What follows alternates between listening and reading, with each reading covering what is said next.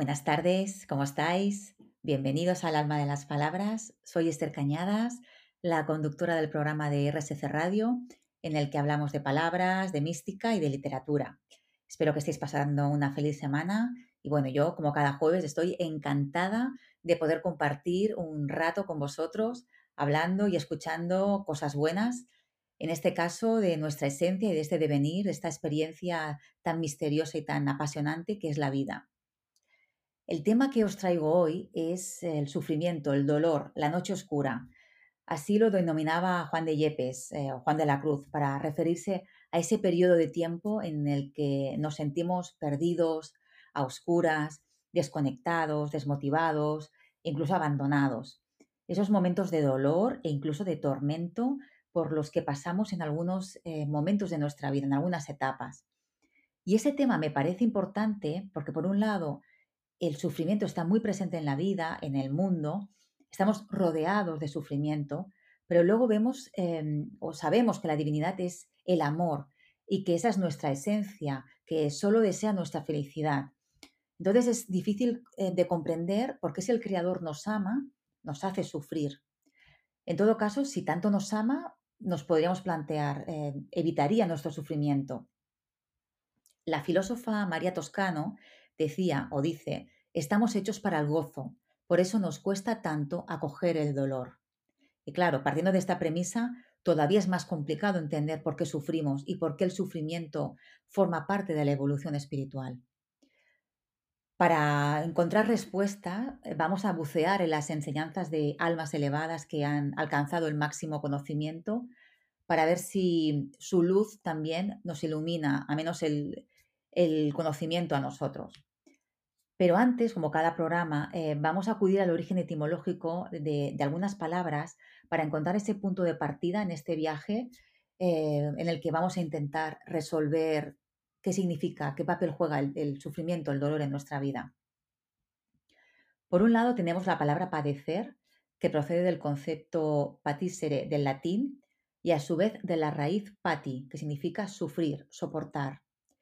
Del término padecer deriva la palabra paciencia y paciente. La palabra sufrir procede de la síncopa, de la fusión, por un lado, del verbo súfero con sub, es decir, subferre, y significa soportar por debajo. Y parece como que esta palabra indica que cuando algo nos pesa tanto puede incluso hundirnos, este soportar por debajo. La palabra pasión, que también significa eh, sufrimiento, ¿no? la pasión de Cristo, según el diccionario de la lengua española, significa sufrir voluntariamente por lo que amas.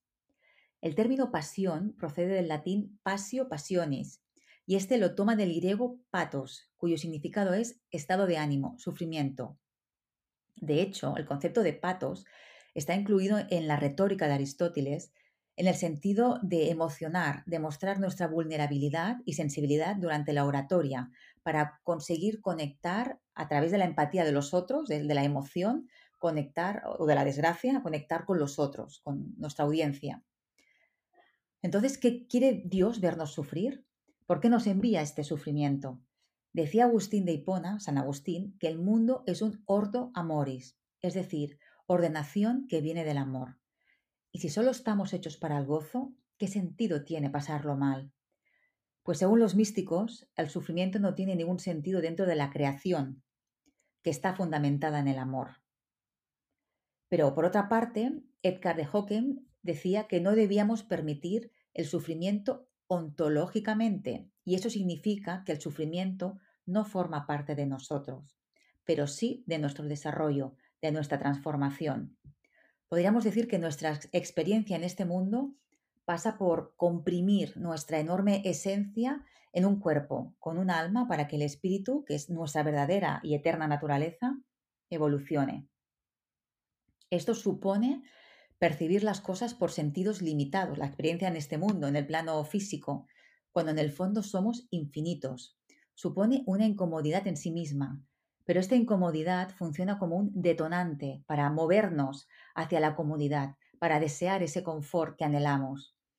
Si todo fuese plácido, no sentiríamos la necesidad, la motivación de hacer nada, de hacernos preguntas, tampoco de, buscar las respuestas. Estaríamos ahí, siempre en el mismo punto, embelesados en el dulce balanceo de, ese gozo que nos viene dado. Para explicar mejor el papel que juega el dolor, eh, el sufrimiento en esta vida, que es una parte pequeñísima, diminuta de la vida total, porque somos seres eternos, utilizaré una metáfora que es como si estuviéramos la vida eh, en este plano físico fuese un pasillo, como si en este adaptarnos a esta realidad toda nuestra grandeza se, encontrase atravesando un pasillo, un corredor. Esta estancia de la casa nos sirve de metáfora del ser, de nuestra experiencia en este mundo, porque un pasillo es estrecho y lo puede ser más o menos eh, dependiendo de, del resto de la casa, de la, de, la, dimensión, del tamaño de la casa, pero siempre es eh, la estancia más estrecha de la casa. Es además una zona de paso, como la vida terrenal, estamos aquí de paso, que nos conduce a una sala, es decir, a otra estancia. Así que no es un lugar para estar, sino para movernos de transición hacia otro sitio. Y el tamaño de este pasillo ya es en sí una incomodidad, por eso no nos quedamos. Las paredes las tenemos cerca y podemos no caber. Ah, hemos tenido que prescindir de muchas de nuestras potencialidades en cuanto que somos seres divinos y espirituales para caber en este mundo, en este cuerpo. Pero por otro lado, la, estrechez nos acerca a las cosas, las hace más fácilmente palpables y reconocibles, nos las hace más accesibles y eso facilita nuestro paso para que no nos perdamos. Acelera nuestro aprendizaje si entendemos el por qué estamos ahí, en ese pasillo, cuál es el motivo de ese caminar y si sabemos adaptarnos a estas dimensiones eh, pequeñas. La estrechez característica de los pasillos vendrían a ser las dificultades, el dolor que sentimos durante este transitar entre salas que es la vida y que nos permiten alcanzar, llegar a una habitación mejor, que sería nuestra meta espiritual. Sin embargo, en el desarrollo espiritual no hay atajos. Debemos pasar sí o sí por el pasillo para ir de una habitación a otra hasta lograr alcanzar la gran sala, que sería ese lugar iluminado por la gran luz, el gran espíritu, que es la presencia de la divinidad. Esto se explica de otra manera eh, con la parábola del, Evangelio de las lámparas de aceite. Eh, serían unas lámparas de aceite que se van, vamos rellenando en cada una de nuestras vidas según nuestro aprendizaje. Vamos cargando de aceite la lámpara el aceite funcionaría simbólicamente como una metáfora de las virtudes que vamos adquiriendo para que prenda la llama y se manifieste la luz una vez hemos partido. Es decir, la recompensa la encontraríamos después de, irnos de este mundo, en el otro plano.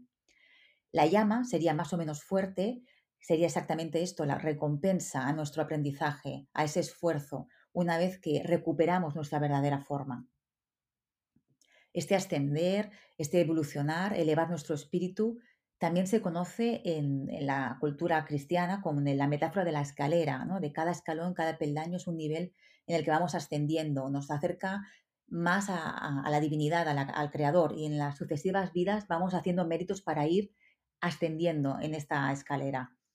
Así que según estas metáforas podemos comprender qué sentido tienen estas dificultades, estas estrecheces que pasamos en nuestra vida, algunas veces en un área, otras veces en más. Y estas complicaciones vienen a impulsarnos para que nos pongamos en marcha, para que evolucionemos. Y son siempre escogidas por nosotros antes de venir en este plan de vida que planificamos y que pactamos. De ahí que veamos que hay personas con verdadera estrella y personas que tienen una vida estrellada. Todos somos iguales, pero hay almas que son ambiciosas en su evolución y diseñan estas vidas cargadas de retos y desafíos. Y otras, en cambio, prefieren hacerlo pues, con mucha más calma. Bueno, y después de toda esta explicación, damos paso a un poco de buena música. Si la vida es un peregrinar por un camino estrecho, por ese pasillo del que hablábamos, la incomodidad o el dolor en algunos casos forma parte de esta vida material, de este plano, pero en ningún caso forma parte de la otra vida. Por eso hemos nacido para el gozo, para ser felices, pero esta vida es un caminar hacia esa felicidad que ansiamos, hacia aquello para lo que hemos sido creados. Vivimos en el destierro físico y viajamos por él para llegar hacia nuestra verdadera patria, que es la divinidad, de donde una vez partimos. Así lo sentía también la filósofa española María Zambrano. Ella tuvo que exiliarse tras la Guerra Civil Española y ella vivía también esa expulsión desde el punto de vista físico, también la vivía como una metáfora metafísica. Primero llegó a Francia, luego México, después Cuba y Puerto Rico. Y esa sensación de apátrida será constante porque su vida de exilio significa para ella que la vida es un exilio. Ella dice, yo no concibo mi vida sin el exilio. Ha sido como mi patria o como una dimensión de una patria desconocida, pero que una vez que se conoce es irrenunciable. Confieso, porque hablar de ciertos temas no tiene sentido si no se dice la verdad. Confieso que me ha costado mucho trabajo renunciar a mis 40 años de exilio. Después de estos 45 años de exilio, vuelve a España para ir, como dice ella, a morir a madre, es decir, al retorno, a la patria, que es esa divinidad, ese origen. En otro momento dice, el exilio es el lugar privilegiado para que la patria se descubra, para que ella misma se descubra cuando ya el exiliado ha dejado de buscarla. La patria es la divinidad y además dice que el exilio, este caminar, este pasillo, es el lugar privilegiado que nos permite descubrir, conocer qué es, cómo es la divinidad. La metáfora del alma fuera de casa es este recurso de esta filósofa para expresar qué es la vida, qué nos mueve a transitar, que no es más que volver a nuestro origen.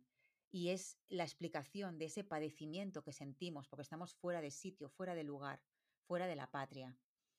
Así que sirve muy bien para describir este proceso que es la vida, también sobre lo que somos y lo que hacemos en este mundo.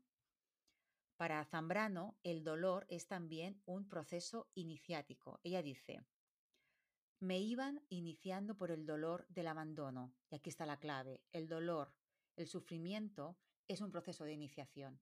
Nos abre a un conocimiento para el que hay que estar preparado, hay que prepararse para comprenderlo. El dolor es iniciático y para superarlo hay que prepararse. El camino, la vida, que no es más que el tiempo que estamos transitando por aquí, por este pasillo, es siempre un proceso de aprendizaje y aprendemos a partir de la transformación. La transformación se produce siempre con desgarros, son roturas y eso provoca inevitablemente dolor. Y además solo se aprende desde el esfuerzo, fuera de lo que es dado, de lo que es regalado, sino dentro de lo aquello a lo que vamos a la búsqueda, eh, rompiendo los límites propios, desafiándonos. Transformarnos es parirnos, darnos a luz. Que además qué bonito significado tiene esa expresión, darnos a luz. Y qué gráfica, porque es, es un simbolismo que explica perfectamente cuál es nuestra realidad más profunda, esa luz.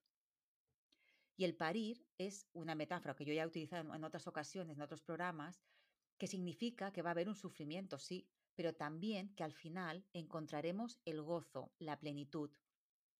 Y además, qué bien nos, sentimos cuando superamos algo, cuando hemos atravesado una, un tramo, una etapa muy difícil y vemos cómo la hemos superado, con dificultades, pero con éxito.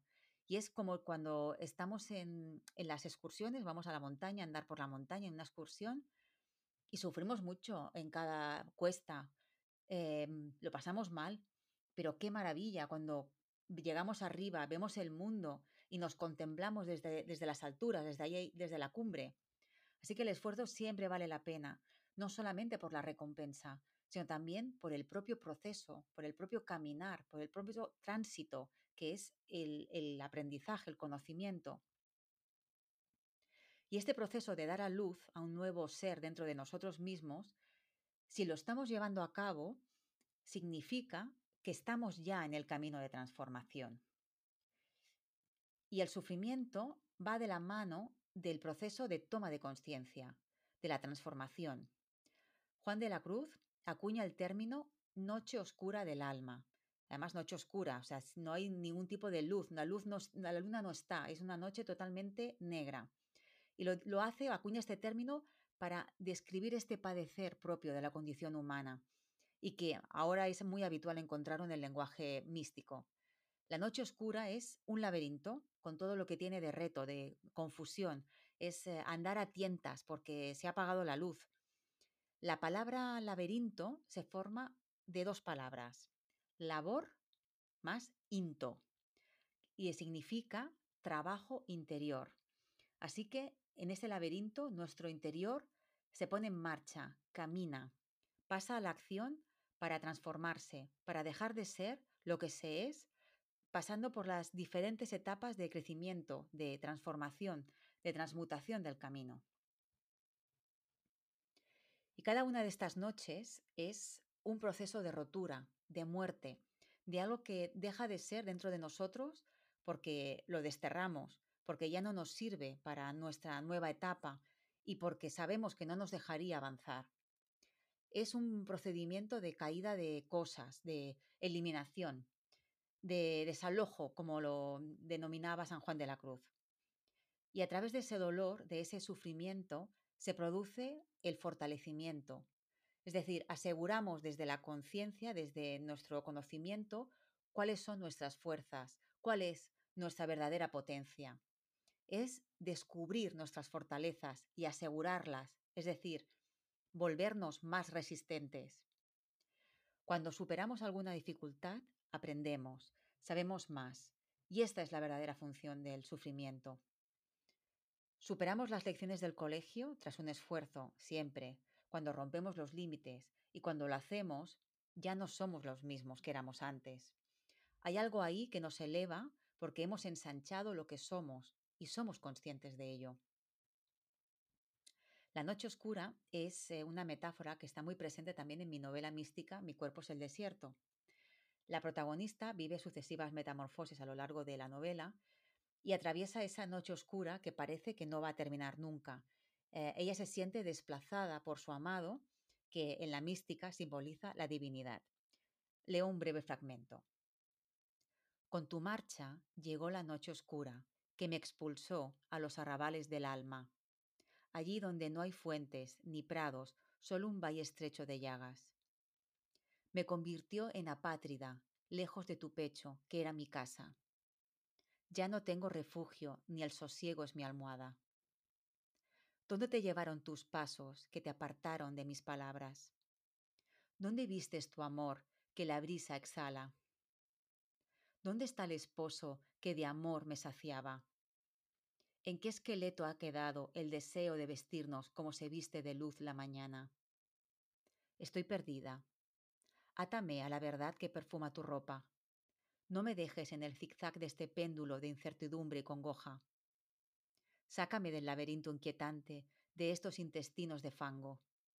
Dame de comer como a un pajarillo con las semillas que salen de tu boca. Dame de beber de la fuente de tus manos y abrígame con el manto primaveral de tus abrazos. La noche oscura del alma está apagando mis pasos. Pues en este fragmento lo que se describe es que cuando la divinidad se retira, el amado, la protagonista se siente, no solamente se siente sola, también se siente muy abandonada y muy perdida. Luego además llega a sentirse dolida porque no entiende su marcha, no entiende por qué se ha ido. Y en el fondo la divinidad no se ha ido, está ahí junto a ella, pero ella la siente lejos porque no nota, no percibe su presencia. Y el motivo por el que la divinidad lo hace, el amado, es para que ella rompa con ese estancamiento en el que está su relación amorosa y que se está recreando constantemente en un delirio precioso, pero que ya no llega, no le deja avanzar. El amado lo que hace es retarla a salir de ese bienestar que ya no le aporta nada para que crezca, para que rompa con sus límites eh, de su conciencia y, que siga animándola a transitar por lo que es lo desconocido, dejándose guiar solamente por su luz interior, que no es más que la misma que la del amado. Este paso, por desconcertante que parezca, le permite hacer más fuerte e inteligente su amor. El tema de la noche oscura eh, lo encontramos antes de San Juan de la Cruz, pero sin este nombre. Ese ladearse, ese ponerse a un lado para que la divinidad no sea percibida, aunque siga estando presente, forma parte del camino místico, integra este camino. En el libro de María Jesús de Ágreda, Ciudad Mística de Dios, del que leí un fragmento la semana pasada para hablar del consentimiento, se habla también de este retiro divino. Eh, se explica, como narra María, la Madre de Dios, le explica a la monja y a la escritora cómo antes de ser la Madre de Jesús, eh, durante su niñez y juventud, ya vivía, ya tenía experiencias místicas. Y también explica cómo durante un tiempo Dios se retiró y dejó de visitarla. Ella se sentía totalmente desconcertada, no entendía qué pasaba, si es que había hecho algo mal, algo que hubiese ofendido a Dios, pero al final explica el significado de ese caminar a oscuras. En su contexto, o sea, en su vida, le sirve para que se reafirme en sus valores, en sus principios, para que ella descubra si eso que siente, eso que piensa, es verdadero o no, es válido para ella o no. Si apuesta por ellos, pase lo que pase, si está dispuesta a asumir las posibles consecuencias. O sea, es para descubrir su fortaleza y reafirmarse. Así que ella se reafirma, descubre que sus límites están mucho más allá de lo que en un principio ella misma pudiera creer. Y ver esta experiencia gestionada por la misma María, la Madre de Dios, la Madre de Cristo, nos confirma que es un proceder habitual para avanzar espiritualmente en esta vida transitoria. Así que tiene un sentido y nos ayuda a ir más allá, no, escapa nadie de este, de este proceso. Juan de la Cruz, San Juan de la Cruz, habla de la noche oscura en un poema que se titula así, Noche oscura del alma, del que voy a leer solo una estrofa. Dice, Oh noche que guiaste, oh noche amable más que la alborada, oh noche que juntaste amado con amada, amada en el amado transformada. Bueno, comentar cómo describe la noche. La noche funciona en el poema como una guía, es una guía, y puede parecer una contradicción, pero significa que ese sufrimiento es el que impulsa, el que mueve el alma.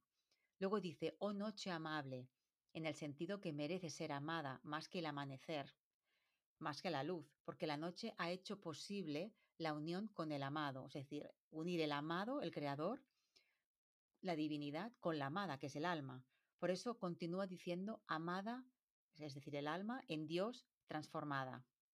Es decir, que el alma se ha transformado en divinidad al unirse. Claro, esto le sucede a San Juan como alma que ha avanzado mucho a base de seguramente vivir mil y unas noches oscuras, pero bueno, tenemos que intentarlo. Luego, en otro texto, encontramos estas palabras eh, del mismo místico de San Juan de la Cruz. De noche, iremos de noche, y lo único que nos alumbra es la sed. La sed eh, funciona como ese anhelo propulsado por el amor y por alcanzar el amor máximo que nos lleva a la fuente, a la divinidad, en un camino que se realiza siempre de noche. Así que la vida es en sí una noche oscura. La vida es ese proceso de transformación desde que nacemos hasta que morimos para volver a amanecer después. Así que este padecer comprendido y aceptado nos sirve para expandir nuestra conciencia y sabiendo esto cobran mucho sentido las vidas de aquellas personas que han nacido sin estrella, estrelladas, vidas muy duras, y también la de aquellas que su paso por este mundo no ha dejado ninguna huella en su alma porque en realidad no les ha sucedido nada. No han tenido que esforzarse por nada y no se han separado nunca de su confort.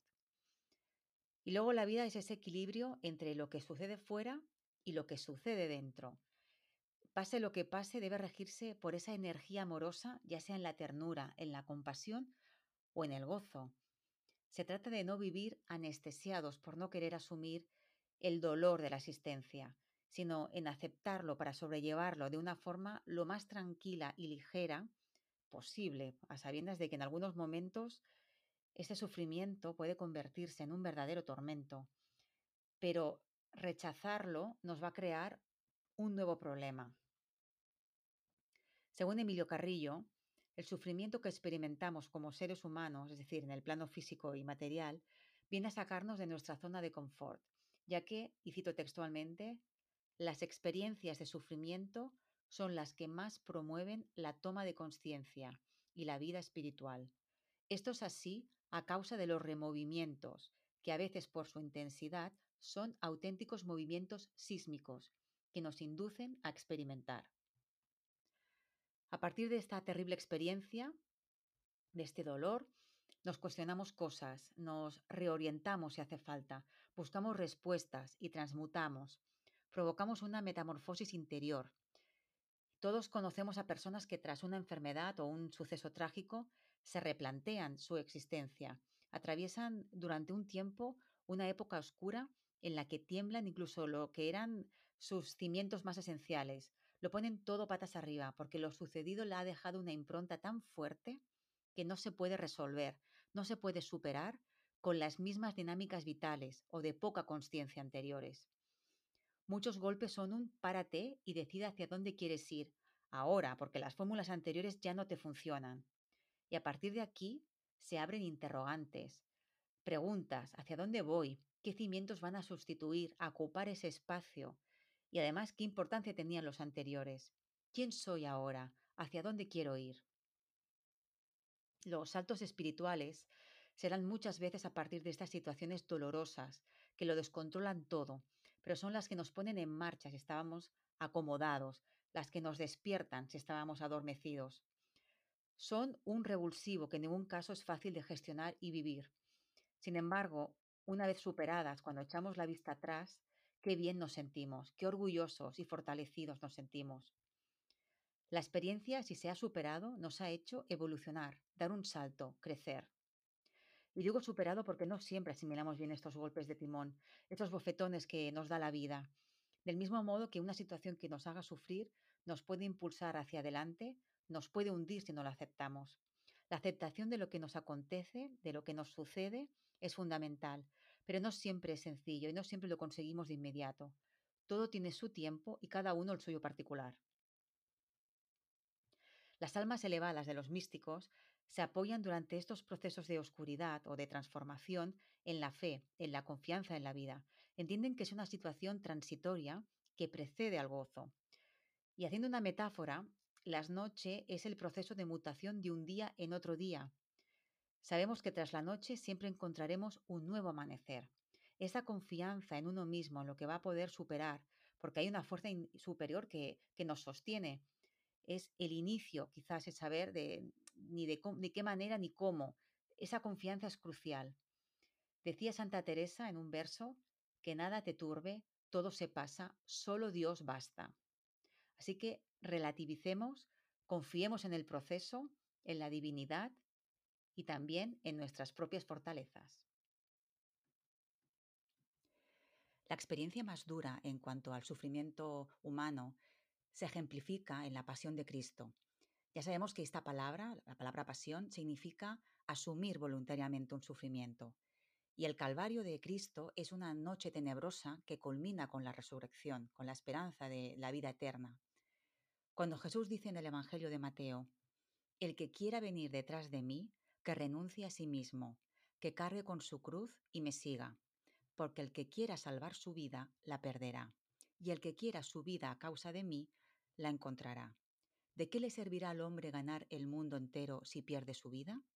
¿Y qué podrá dar el hombre a cambio de su vida?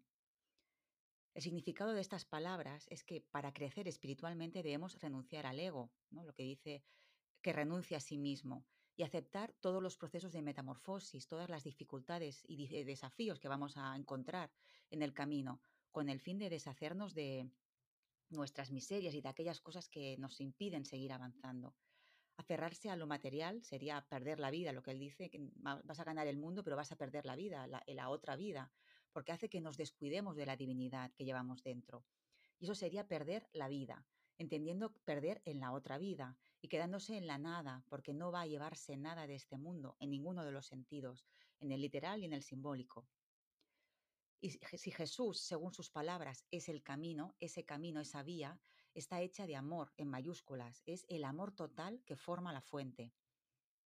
Y el amor siempre debe ir acompañado de compasión, de compasión, es decir, de intentar aliviar el sufrimiento del otro. Entendamos que ese sufrimiento extremo, ese tormento supremo, se puede interpretar como un allanar el camino al ser humano, porque la divinidad asume la parte más desagradable de este proceso, se compadece de nosotros. Cristo nos salva porque da por nosotros un salto cuántico en la evolución. Su venida significa la llegada de la energía más transformadora y elevada, de la gran puerta de la sabiduría más excelsa. La omnipotencia de Dios viene a nuestro mundo y eso lo eleva. Viene por amor y nos ayuda facilitándonos el escenario, elevando la vibración del planeta. Y por el mismo amor se sacrifica para facilitar nuestro proceso de crecimiento y desarrollo. se sacrifica al asumir la parte más costosa del camino para que logremos alcanzar la fuente, la vida.